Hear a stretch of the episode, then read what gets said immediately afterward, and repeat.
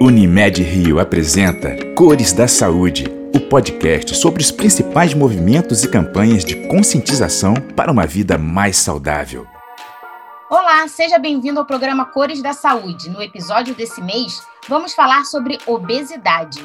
E para conversar com a gente sobre o assunto, nós convidamos a doutora Cíntia Valério, endocrinologista e diretora da Associação Brasileira para o Estudo da Obesidade e Síndrome Metabólica, a ABESO.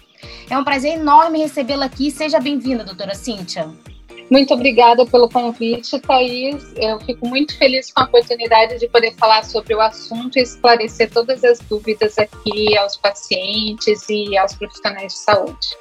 Obesidade é uma doença e, segundo a OMS, já é considerada uma epidemia mundial mais de 300 milhões de pessoas possuem sobrepeso ou obesidade. E o Dia Mundial da Obesidade, celebrado no dia 4 de março, tem como principal missão aumentar a conscientização sobre ela e melhorar a compreensão sobre suas causas e sobre as ações necessárias para combatê-la. Segundo dados do IBGE, no Brasil, uma em cada quatro pessoas de 18 anos ou mais estava obesa em 2019, o equivalente a 41 milhões de pessoas. A proporção de obesos na população adulta dobrou no país entre 2013 e 2019, passando de 12% para 26%. A obesidade infantil tem números ainda mais alarmantes. Uma em cada três crianças está acima do peso no Brasil. No mundo, o número de crianças e adolescentes obesos aumentou de 11 milhões para 124 milhões em quatro décadas. Então, eu gostaria de começar perguntando o seguinte: como chegamos a esse ponto? Quais são as falhas que vêm sendo cometidas no cuidado da obesidade? Então, Thaís, as falhas elas são enormes e são históricas. É, a gente sabe que, é, historicamente, a obesidade tem esse contexto de não ser enxergada como doença e ser enxergada de forma muito estigmatizada. Então, é, um paciente obeso, quando vem ao consultório, ele vem já carregado de culpa e de estigmas e não procurando o tratamento de uma doença, uma condição crônica, como, por exemplo, um paciente com diabetes ou com um, problema de hipertensão. É, ele vem com muitos estigmas relacionados a si mesmo, à própria doença, ao tratamento e a forma de como procurar ajuda. Então, esse talvez seja um dos grandes pontos. E a esse estigma se liga a, a condição de início de tratamento. É, muitas pessoas, os leigos, geralmente têm esse, esse é, pensar intuitivo de que a obesidade é resultado do simples binômio de comer mais e se mexer menos, e que, portanto, a solução seria comer menos e se mexer mais. Mas a gente sabe que é uma condição muito mais complexa, heterogênea, que existem muitos fatores envolvidos, uma condição que envolve tanto a parte psicossocial quanto a parte biológica.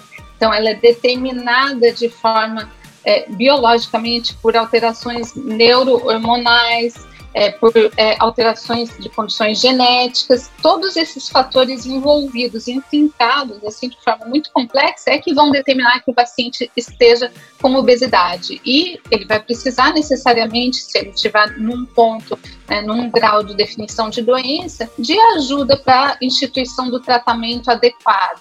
Então, a barreira inicial talvez seja essa, o diagnóstico correto, e a segunda é o procurar ajuda para o tratamento correto. São as barreiras que nós precisamos começar a lutar para definitivamente fazer com que essa pandemia é, acabe. Já é uma pandemia a obesidade, né? tal como a pandemia que nós estamos vivendo. E quais são as causas da obesidade e os principais problemas desencadeados pela doença? Sim, então, como eu falei, ela é uma condição heterogênea, a gente não determina uma causa única. O fator ambiental, psicossocial envolvido é importante? Obviamente que sim. Sedentarismo, ele tem o seu papel? Obviamente que sim. Mas basicamente o que acontece no nosso organismo, e isso é determinado biologicamente, quando a gente está numa condição de desbalanço, ou seja, de ingesta excessiva de comida, de energia, especialmente com muitas calorias, e de menor gasto energético, nós somos programados de forma, assim, como eu falei, neurohormonal, então a gente tem mecanismos complexos biológicos que fazem com que o corpo se defenda de perder aquele peso.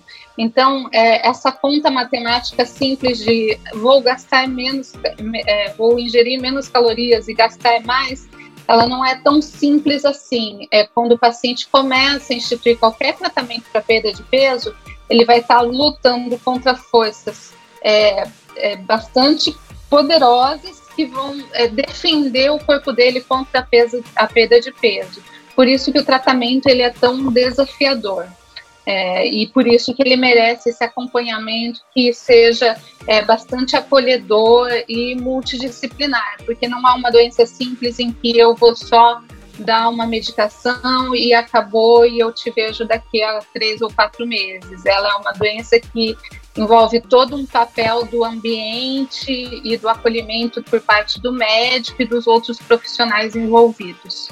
E, e os problemas desencadeados pela doença, quais seriam eles?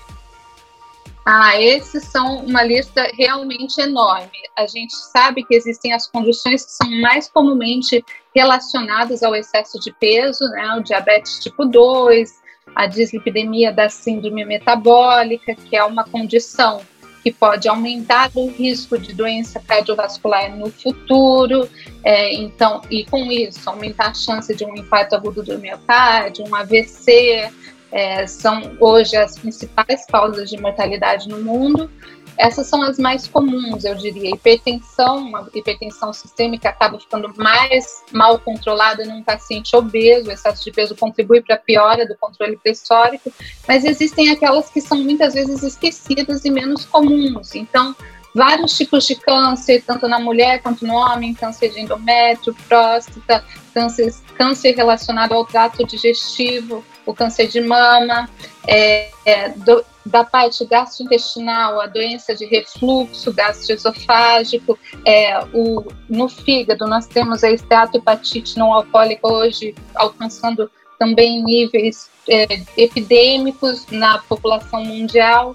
Então, assim, a lista é enorme, sabe, Thaís? Hoje, nosso trabalho na ABES é justamente trazer todas as sociedades e abraçar todas as especialidades que lidam com esse paciente obeso, desde o ortopedista, que vai lidar lá com o problema da osteoartrose pela sobrecarga de peso, até o cardiologista, que vai estar com as doenças relacionadas ao excesso de peso, com impacto no coração, a lista é enorme, talvez seja mais fácil falar o que não tem relação, porque muitas das doenças vão ser intrinsecamente ligadas ao excesso de peso e o principal, elas melhoram com a perda de peso. Então a gente trata a causa, a raiz do problema e acaba melhorando todas as comorbidades relacionadas.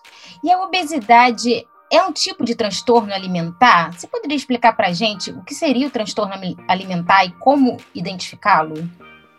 É, então, isso é um esclarecimento extremamente importante. No fundo, existem sim muitos obesos com transtornos alimentares. Os transtornos, é, especialmente os de compulsão alimentar, eles seguem critérios diagnósticos que são definidos é, em geral por psiquiatras, é, né? Então eles precisam de acompanhamento psiquiátrico junto e que tem lá um determinado tipo, tipo de comportamento que se repete durante é, vários episódios é, no mês ou na semana. Então a gente não pode classificar é, indiscriminadamente que todo obeso tem transtorno de compulsão alimentar. Quanto mais obeso, quanto maior o IMC, especialmente sim, esse paciente vai ter mais chance de ter o chamado transtorno de compulsão alimentar periódica, mas isso não é generalizável. É importante fazer os dois diagnósticos quando eles estão presentes, porque são duas doenças que merecem abordagem e tratamento diferentes. Né? É, muitas vezes os tratamentos eles têm que ser feitos em conjunto, mas a gente não pode generalizar que todo obeso tem compulsão alimentar ou toda compulsão alimentar vai levar o paciente a estar obeso. São é, coisas diferentes, merecem tratamentos assim individualizados e não podem ser negligenciados, porque obviamente o controle de um interfere no outro.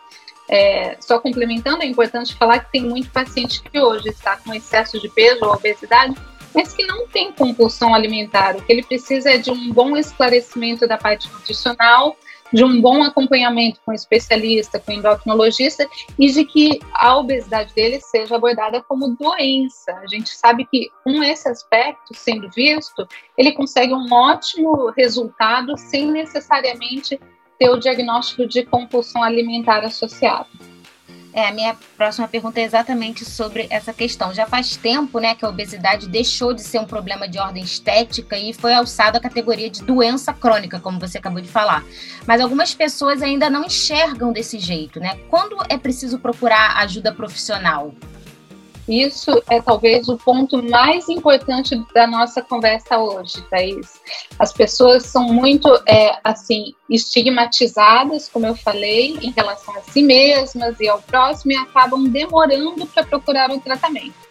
Então, assim, a partir de quando existe um aumento do IMC, e aí o IMC é aquele cálculo do peso pela altura ao quadrado, né? A gente tem os níveis a partir de 25 considerado sobrepeso e 30 já considerado obesidade. Quando existe alguma comorbidade ou essas doenças que a gente conversou relacionadas ao excesso de peso, e daí ele não precisa estar obeso, ele pode ter só o, o, a condição de sobrepeso, esse paciente já deve procurar um atendimento médico especializado. Então, por exemplo, uma mulher que não esteja obesa, esteja só com o sobrepeso, mas que tenha uma condição como ovário policístico, ela merece, não só pode como deve, procurar atendimento específico para que tenha essa condição tratada. Porque o ovário policístico é uma condição que muitas vezes é piorada com o ganho excessivo de peso, especialmente da cintura abdominal, né, aquela gordurinha visceral, e melhora muito quando essa paciente consegue perder peso. Esse é só um exemplo, né, que pode levar à infertilidade, a tantos outros problemas ginecológicos, mas isso vale para todos os outros da parte do aparelho gastrointestinal, como eu falei, da parte cardiovascular, a apneia do sono, que muitas vezes vai para o pneumologista. Então, assim, sempre que eu tenho uma comorbidade relacionada ao peso, e a lista é grande, como eu falei, a luzinha tem que estar acesa. Sempre que meu IMC está mais alto, como eu falei, a partir do sobrepeso, essa luzinha vermelha ela tem que ser acesa também não esperar para iniciar o tratamento, porque como eu falei, quando o corpo vai alcançando patamares mais altos de peso, ele vai se defendendo e assim a perda e a situação de provável reganho, ela é muito mais difícil do que eu manter num patamar mais baixo de peso, tá bom? E apesar da gente falar muito mais hoje em dia né, sobre diversidade, ainda existem muitos casos de preconceito contra pessoas gordas, a chamada gordofobia. Por que, que isso acontece, na sua opinião? Por que é tão estigmatizado? Então, exatamente, por causa provavelmente dessa, desse pensamento é, retrógrado de querer atribuir uma condição que é complexa e que é uma doença crônica a um simples é, é, é, pensamento de que é uma atitude de sou preguiçoso, não faço exercício, sou preguiçoso, não cuido da minha alimentação. Então, assim, essa condição chamada obesidade, ela extrapola em muito é, essa definição simplista. Esse paciente ele precisa de ajuda. Ele não, ele biologicamente já está é, assim definido que ele não consegue, não vai conseguir ou vai ser muito difícil ele conseguir o tratamento e o resultado adequado do seu tratamento sem começar é, um, é, uma medicação, por exemplo, só com dieta e exercício, que é como muitos leigos pensam, né? O paciente chega ao consultório falando, mas doutora, eu tinha que conseguir por conta própria. O que eu sempre falo, poxa, mas se você tem uma pressão alta, você não fala que vai baixar por conta própria. Então, assim, esse paciente tem que se livrar dessa culpa e se livrar desse estigma que é atribuído a ele é, existe esse ponto principalmente, então, de não entender como doença e, quando é entendido, entender que a culpa é do paciente. Sendo que em outros casos, né, um câncer, um paciente hipertenso, um paciente com doença de coração, você nunca vai culpá-lo pela doença. A gente sabe que existe um papel, sim, do paciente no tratamento, mas o papel dele é justamente procurar ajuda, e muitas vezes é o que não acontece por conta desse estigma. E esse estigma atrapalha muito na autoestima da, da, da pessoa obesa, né? Como fazer para que isso não atrapalhe no tratamento? É, cada vez mais, Thaís, e isso é um dos pontos da nossa campanha, é a gente valorizar o que é o chamado peso saudável, tá? Porque também é, existe essa situação do, do ideal, né, estético, que muitas vezes não vai ser o ideal saudável para aquele paciente. Então, como eu falei, essas comorbidades todas, elas muitas vezes já vão melhorar com uma perda de 5%, de 10% do peso inicial desse paciente. Então, é, precisa se tirar esse estigma do corpo ideal, é, né, do estético é, é ideal e inatingível. Isso acaba criando mais é, uma situação de mais é, culpa ainda para o paciente e sensação de fracasso, e não ajuda em nada no tratamento. O objetivo é sempre saber que estar saudável é que é o importante nessa história e que as condições relacionadas à obesidade elas já vão melhorar com perdas modestas e modestas eu digo 5, 10 obviamente que quanto mais melhor, né? Então até 15% de perda de peso corporal, a gente já vê casos, por exemplo, de diminuição de mortalidade por doença cardiovascular, casos até de remissão ou de melhora importante do controle do diabetes. Então, esse é o ponto, saber que esse paciente que já emagreceu e está sustentando um peso menor do que o patamar inicial, ele é um vitorioso, ele está bem sucedido no tratamento e que ele vai merecer o acompanhamento durante toda a vida, o acompanhamento que tem que ser multidisciplinar. Eu queria falar agora um pouquinho sobre obesidade infantil. Eu abri esse podcast, né, falando sobre os números alarmantes que a gente vê aí no Brasil e no mundo. Por que, que a obesidade infantil cresce tanto no mundo todo? E por que, que é tão importante prevenir a obesidade desde cedo? É, é, esse é um ponto essencial também aqui da nossa conversa. Quando a gente considera que a obesidade tem esse fator psicossocial, ambiental importante e que esses hábitos eles vão ser determinados desde cedo no ambiente familiar, é, a gente sabe que tratar este, essa criança, este adolescente no início do estabelecimento da doença não só vai impactar toda a qualidade de vida dele no futuro, como vai determinar o aparecimento ou não de todas as condições, as doenças e comorbidades relacionadas ao excesso de peso. Então, mudar hábito de uma criança, né, um adolescente, quando ele acabou de iniciar ali aquele consumo excessivo de alimentos ultraprocessados, quando ele está excessivamente dentro de casa, só na tela do computador, sem gastar nenhum tipo de energia. A gente sabe que essas são condições que predispõem ao ganho de peso. Esse é o momento que diria assim o ponto crítico de mudar a chave, porque uma pequena mudança ali forçá-lo a, a gastar mais energia, a brincar de repente é, fazendo atividades lúdicas, mas que tenham um gasto energético, tirar absolutamente o consumo de ultraprocessados da alimentação, né, oferecer mais alimentos naturais, alimentos que não tenham excesso de gordura saturada, nem excesso de açúcar.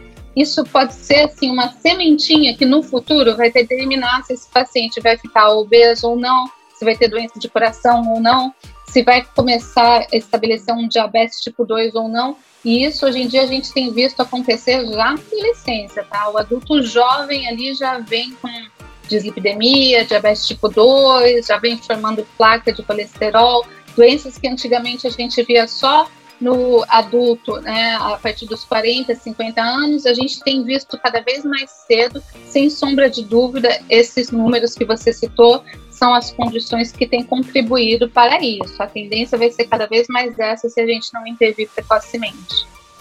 E as células adiposas desenvolvidas é, nas crianças, elas ficam para a vida inteira, né? Como é que. Explica para a gente um pouquinho esse processo. Mesmo quando a pessoa depois emagrece, elas continuam lá. Exatamente, existe a, a, memória fica ali. Então, assim, eu vou conseguir, obviamente, quando eu consigo a perda de peso, essas células elas vão se esvaziar. Mas assim, eu já formei aquelas células de gordura. Então, uma criança que alcançou excesso de peso nessa fase ali da puberdade, da adolescência, ela vai sim lutar mais com esse, essa tendência a ter excesso de peso durante o resto da vida do que uma criança que cresceu em condições normais, eutrófico, né, magro. Então, essa memória, digamos assim, do excesso de peso, é, ela cria condições adaptativas que vão fazer ele sempre tender a, a, a querer alcançar esse patamar maior. Se ele conseguir se manter eutrófico, ou seja, com peso normal, e aí a grande vantagem da fase de crescimento é que você consegue é, fazer menos restrições do que seria para um adulto, né? Afinal de contas, é uma fase de crescimento. Então, você consegue alcançar um peso normal com uma dieta menos restritiva proporcionalmente do que com um adulto, é muito mais provável que ele consiga estabelecer esse peso saudável durante o resto da vida adulta do que você ser permissivo, deixar esse adolescente acima do peso ali até ele alcançar a fase da vida adulta. Aí, digamos, o inimigo ele fica muito mais forte, porque o patamar foi estabelecido acima e as condições biológicas que defendem o corpo dessa perda de peso, elas vão ser mais potentes. É basicamente isso. E a família, como você disse, né, tem papel fundamental no combate à obesidade infantil. Como os pais podem influenciar para evitar que seus filhos se tornem um adulto com transtornos alimentares obesos? Então, é extremamente importante o papel familiar e vamos lá, né? A gente sabe que crianças são inteligentes e seguem exemplos e não adianta só ter o discurso, mas fazer tudo diferente dentro de casa. Então, assim, estabelecer rotina de atividade física da maneira como for possível. Hoje em dia, com excesso de exposição à tela, seja de computador, celular, iPad, jogos de videogame, a gente sabe que o número de horas de tela durante a semana é diretamente ligado ao, à possibilidade de ganho de peso. Então, estimular a criança a ser mais ativa, a ter gasto de energia com atividade física. E em relação à alimentação, como eu falei, privilegiar os alimentos naturais, então frutas, verduras, legumes, comida de verdade, né, feita em casa, né, grãos integrais, as proteínas, é, tipo proteínas principalmente sem nada de fritura, sem nada de é, empanados, evitar os biscoito reche biscoitos recheados, tudo que for muito ultraprocessado, né? Embalado, doces, guloseimas. A gente sabe que esses alimentos eles sofrem tantos processos de mudança para ficarem mais gostosos, palatáveis, que do ponto de vista nutricional, quando chega lá ensacado, embalado para consumir, é, nutriente mesmo não sobra falta. Então, evitar esse tipo de alimento que às vezes a gente oferece para as crianças, como até um prêmio, né, para bom comportamento e tal, porque isso estabelece, estabelece uma rotina ruim para o resto da vida. Sempre o alimento in natura é mais saudável e esse deve ser privilegiado, deixar ali é, os doces, os refrigerantes, os sorvetes, os biscoitos recheados, os salgadinhos para eventual, para um fim de semana, não pode ser o todo dia, tem que ser a exceção da exceção e, se for possível, até os dois anos de idade, nunca nem oferecer, porque a gente fala que esse açúcar livre, oferecido em demasia, já estabelece uma memória alimentar desfavorável para a criança no futuro. Existe algum dado é, sobre a relação entre a pandemia e o aumento de obesidade recente? É, então, a gente tem percebido, né, essa percepção é bem clara no consultório é, do ganho de peso, desse excesso de peso da, é, das duas pandemias se encontrando. Né? Isso para os adultos é muito evidente e para as crianças é uma queixa muito comum e recorrente do consultório. Eu não tenho dados publicados ainda, nem do Vigitel, nem dados nacionais, nem internacionais, a respeito do, de quanto esse número cresceu. Mas, é, assim. Né? A pandemia é muito. Curso. Não, é, não, e assim, seriam dados, esses pacientes, nós estamos todos né, ainda meio que confinados, então, dados mais objetivos, porque tem que, tem que se lembrar também que o diagnóstico de obesidade infantil ele é um pouco diferente. A gente tem que avaliar a estatura, a gente tem que avaliar peso, colocar num gráfico para ver se houve efetivamente o aumento, o ganho de peso, um gráfico que vê por percentis, né, ver cintura. Então, assim, não é tão fácil fazer um questionário ligando como a gente faz, por exemplo, para a população adulta. Quando a gente tiver a chance de rever esses pacientes em consultório e fazer esse levantamento populacional, sem sombra de dúvida, a gente vai perceber esse ganho. As crianças foram muito impactadas porque ficaram em casa, sem escola, muito confinadas. Então, essa é uma queixa recorrente comum no consultório. Eu não tenho nenhuma dúvida de que os números que você falou agora, a gente vai ter, assim, infelizmente, uma piora importante e isso vai impactar a qualidade de vida desses adultos jovens no nosso futuro. Doutora Cíntia, qual é o tratamento mais eficaz para a obesidade? É, esse é o ponto principal. Eu reforcei do quanto é importante saber o momento em que se tem a doença e lembrar que o excesso de peso não precisa esperar virar obesidade para levar ao tratamento médico, tá? Então, tendo comorbidades, essas que eu citei e as outras todas que conhecemos, deve-se procurar um endocrinologista. E aí, o tratamento, eu gosto de usar a figura de um tripé. Tá? A gente tem três pernas igualmente importantes. É, a modificação de estilo de vida, que envolve mudanças de hábitos alimentares, para toda a vida, já que é uma doença crônica. Então, a reeducação alimentar, ela é essencial, é um dos principais pilares do tratamento. Ninguém fala que é fácil, afinal de contas é para toda a vida, mas é necessário. O segundo ponto é, então, combater o sedentarismo estabelecer uma rotina de atividade física. E o terceiro ponto, que muitas vezes é necessário nessas condições que eu citei anteriormente, né, sobrepeso, com comorbidades ou obesidade mesmo, é o tratamento com medicações. Então, aqui, nosso papel como médicos é desestigmatizar a doença, tirar esta culpa de ter que iniciar o tratamento e enfatizar o quanto ele é necessário e o quanto ele muda completamente a história natural da doença. Então, se o paciente tiver indicação, hoje em dia nós temos medicações ótimas, excelentes, que têm excelente evidência científica, que são seguras e que, se bem indicadas, podem mudar a história natural da doença para o resto da vida. Então, esse é o ponto. Lembrar que existe o tripé, ele tem que ser feito é, por, por, especialistas, então endocrinologista, em, em em associação ali com uma orientação nutricional e com um educador físico, mas o principal é ser bem indicado. Profissionais sérios que tratam obesidade vão saber orientar bem o paciente para não cair para nenhum extremo, né? Nem de inércia, de não tratar e deixa para lá, daqui a alguns meses nos vemos, vamos lá, vai fazendo sua parte. E o oposto que a gente também vê, que é usar tratamentos que não têm nível de evidência é, ou não têm a segurança e eficácia comprovada. Infelizmente, é algo que hoje em dia a gente ainda vê no nosso país. Para a gente finalizar agora a entrevista, que atitudes podem contribuir para que tenhamos um novo olhar sobre essa doença? É, é, eu gosto muito da ideia da, do acolher, tá, Thaís? Porque o que acontece hoje em dia, infelizmente, a gente tem pesquisas que mostram de forma muito clara isso, é que o paciente acaba não procurando tratamento porque não se sente acolhido pelo profissional de saúde, não se sente acolhido, por exemplo, quando precisa procurar uma academia, ele se sente é, é, estigmatizado, como a gente conversou, e então com aquele olhar de tipo, não, você tá desse jeito porque você não consegue, não dá conta, você tem preguiça.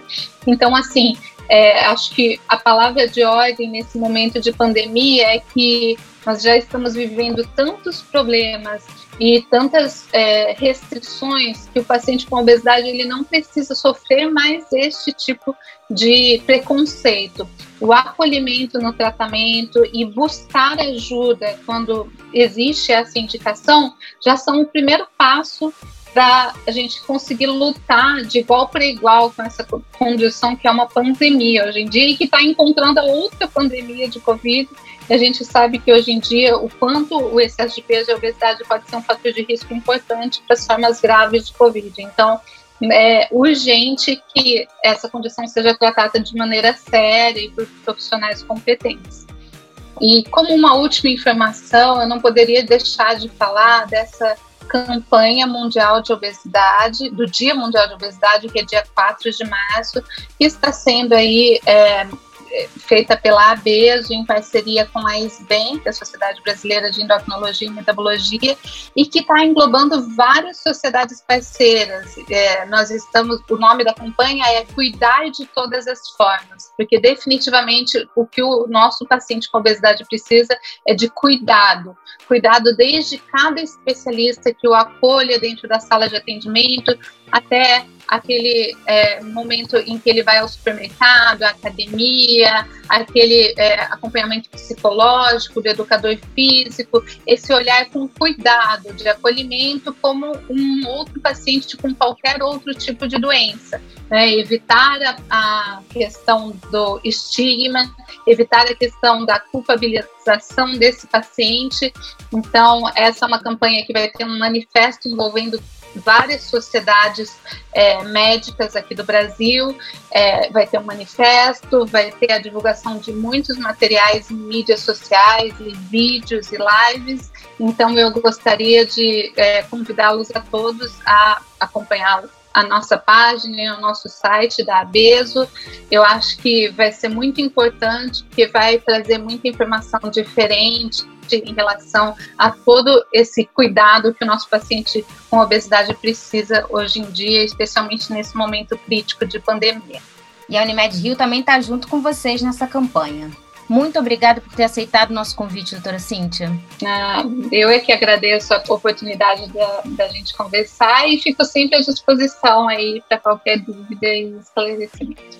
Eu conversei hoje com a doutora Cíntia Valério, endocrinologista e diretora da Abeso. Espero que você tenha gostado da nossa conversa. Até o próximo programa. Unimed Rio. Cuidar de você. Esse é o plano.